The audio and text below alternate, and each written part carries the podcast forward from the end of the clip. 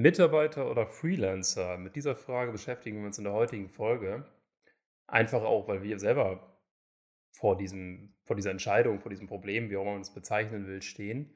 Und wir uns natürlich auch fragen, wie kann man den Hebel vergrößern und wie kann man auch verschiedene Sachen eben outsourcen oder delegieren, die vielleicht auch wiederholbar und auch anlernbar sind, weil das ja auch nun mal der nächste logische Schritt ist. Und da wollen wir heute einfach mal drüber sprechen, was so vielleicht auch unsere Meinungen sind. Und vor allem sind wir aber auch gespannt, was ist deine Meinung dazu? Und deswegen vorab schon der Call to Action. Schreib uns deine Meinung an podcast.whitespace.de, Whitespace mit Y. Und dann freuen wir uns äh, über deine Nachricht. Kenny, Freelancer oder Mitarbeiter einstellen? Das ist, eine, das also die Frage jetzt hier so, glaube ich, plump zu beantworten, ist für mich gar nicht so einfach, weil beides hat für mich seine Vor- und beides hat für mich irgendwo seine Nachteile. Aus dem Bauchgefühl heraus, aktuelle Situation, würde ich immer auf Freelancer zurückgreifen, weil ich irgendwie mir nicht sicher bin, ob Mitarbeiter für mich aktuell das ist, was ich gerne möchte. Einfach auch aus dem Aspekt der höheren Verbindlichkeit heraus, die man, glaube ich, gegenüber einem Mitarbeiter hat ähm, als wenn man einen Freelancer quasi sich für jeweilige Projekte hineinholt, weil man da auch eine größere Flexibilität, glaube ich, hat. Sprich, wenn man merkt, in dem Projekt brauche ich jetzt einen Freelancer, der genau für äh, Web-Development, für äh, E-Commerce zuständig ist, dann kann ich auf den zurückgreifen. Wenn ich zum Beispiel jemanden brauche, der iOS-Apps designt, dann gehe ich auf den Freelancer zu und kann, kann quasi auf seine Kapazitäten zurückgreifen. Und so bräuchte ich halt quasi ja für all das, was regelmäßig anfällt, einen Angestellten, wo ich normalerweise auf einen Freelancer, weil man dann ein festes Portfolio als Netzwerk zum Beispiel hat, auf das man regelmäßig zurückgreifen kann, mit dem man dann auch länger zusammenarbeitet, wo man sich darauf verlassen kann, dass die Ergebnisse stimmen, fühlt sich das für mich aktuell besser an. Und ich würde jetzt einfach mal den Ball zu dir zurückschmeißen und sagen, was ist denn deine Meinung? Da sind natürlich jetzt sehr, ja, Berufe oder, oder Tätigkeiten genommen, die natürlich ein hohes Know-how erfordern.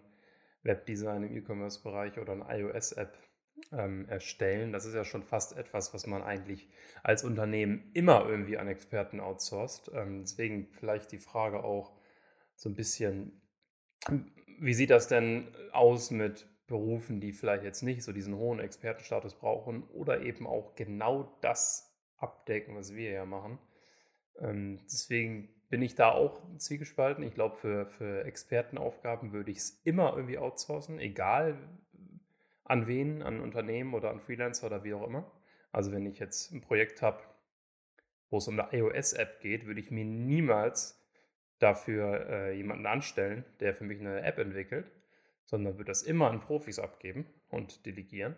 Aber ja, wie, wie sieht das aus mit, mit Mitarbeitern, die also Vertrieb zum Beispiel, ähm, wie sieht das aus mit Mitarbeitern in Buchhaltung oder Assistenz? Da haben wir auch mal drüber gesprochen, virtuelle Assistenz. Da ist halt die Frage, was macht da mehr Sinn? Da wir ja auch aktuell sehr remote arbeiten, ist, glaube ich, da die Frage fast schon beantwortet, weil man bräuchte natürlich aber das ist vielleicht auch nur ein Glaubenssatz. Man kann ja auch sich eine Remote Company aufbauen mit äh, Mitarbeitern, die von überall arbeiten. Deswegen ist das ja eigentlich ein Schwachsinnsargument, oder? Ja, absolut. Ähm, also äh, da, da gebe ich dir recht. Es gibt äh, genügend Influencer, die ich auch so semi-persönlich kenne, bei denen ich weiß, dass die mit ihren Angestellten genauso arbeiten. Die haben Angestellte, die arbeiten remote, weil die arbeiten auf den ganzen Globus verteilt. Der eine in England, der andere in Finnland, der andere dort und dort und dort. Ähm, ich glaube, man kann auch eine Company aufbauen, die keinen festen Standort hat. Ich glaube, das ist so ein, so ein veralteter Glaubenssatz. Äh, man muss bloß die richtigen Strukturen geben, man muss die richtigen Grundlagen bieten, dass das auch gelingt.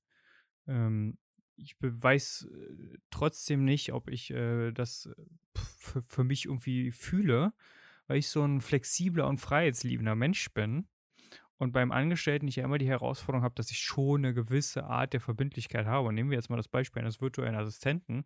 Den bezahle ich ja nur für die Stunden, für die er auch für mich arbeitet, quasi. Der arbeitet ja selbstständig in der Regel oder über eine Firma, über eine Agentur angestellt und wird stündlich für das halt vergütet, was er bei mir macht. Sprich, da kann ich zum Beispiel, wenn ich merke, in dem Monat habe ich jetzt nicht so viele Backoffice-Arbeit, nenne ich es jetzt einfach mal, kann ich natürlich da auch besser die Kostenstrukturen steuern, als wenn ich jetzt Mitarbeiter habe, bei denen ich immer einen festen Block an äh, Kostenstrukturen habe, egal wie viele Stunden er quasi ja für mich arbeitet. Jetzt könnte man natürlich sagen, gut, man macht das wie die meisten Unternehmen sagt, 38 Stunden die Woche muss gearbeitet werden. Ja, aber wenn keine Arbeit anfällt, setzt er sich halt trotzdem den Arsch breit und dann weiß ich halt auch nicht, ob das so, so zielführend ist. Mhm. Ich glaube, es ist einfach auch eine Grundsatzentscheidung, wo will man hin? Will man sich vielleicht auch die Flexibilität bewahren? Ähm, das Ganze offen zu halten. Nichtsdestotrotz sehe ich durchaus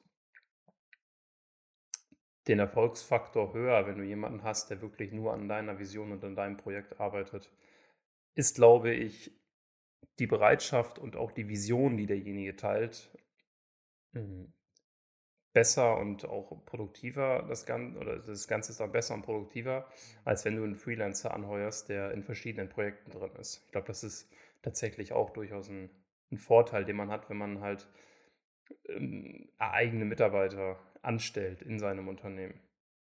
Das ist natürlich ein guter Punkt, den du da gerade aufgebracht hast. Und auch der Punkt, äh, den, den habe ich damals gemerkt. Ich habe ja auch schon, genauso wie du, ja schon Erfahrungen mit virtuellen Assistenten gemacht. Und äh, es ist tatsächlich ja so, dass dadurch, dass er ja an ganz, ganz vielen verschiedenen Projekten beteiligt ist, ähm, es nicht das gleiche ist, als hätte man einen Angestellten, der nur für dich da ist und der quasi ja nur an deinem Unternehmen arbeitet und in der Zeit, wo er arbeitet, wirklich nur deine Vision verfolgt. Und ich glaube, das ist natürlich so, dass man dann auch ein höheres Vertrauen und auch eine höhere Partnerschaftlichkeit untereinander einfach hat. Ähm, dadurch, dass man natürlich äh, mehr miteinander zu tun hat, als jetzt vielleicht mit einem virtuellen Assistenten, der zehn Stunden in der Woche für einen nur arbeitet mal und dann den Rest der Zeit hat für andere Unternehmer äh, ja, Arbeiten erledigt. Das, das ist ein guter Punkt. Gerade auch das Thema Vertrauen ist, glaube ich, da auch höher. Einfach auf dem geschuldet, dass man auch eine, glaube ich, noch persönlichere Ebene einfach hat. Ja, bei manchen Produkten will ich auch nicht ähm, zum einen nicht warten oder bei manchen Dienstleistungen will ich nicht warten. Mhm. Äh, wenn etwas, ich etwas sofort brauche, dann brauche ich es sofort. Und ähm, wie du gesagt hast, das Vertrauen sehe ich vielleicht auch so bei, bei so Sachen wie Vertrieb oder so sehe ich es sehr, sehr schwierig, da mit äh, freien Dienstleistern zusammenzuarbeiten, ähm, die dann vielleicht noch andere Produkte vertreiben für andere Kunden, Telefonakquise oder so. Da, ja, das sehe ich eher, eher schwieriger. Für projektbasiertes Arbeiten bin ich da relativ offen, aber so die, die Aufgaben, die so die Organisation und auch so ein bisschen natürlich auch neben der Projektarbeit das Herzstück, so der Vertrieb, sehe ich schon sehr sehr individuell ausgesucht.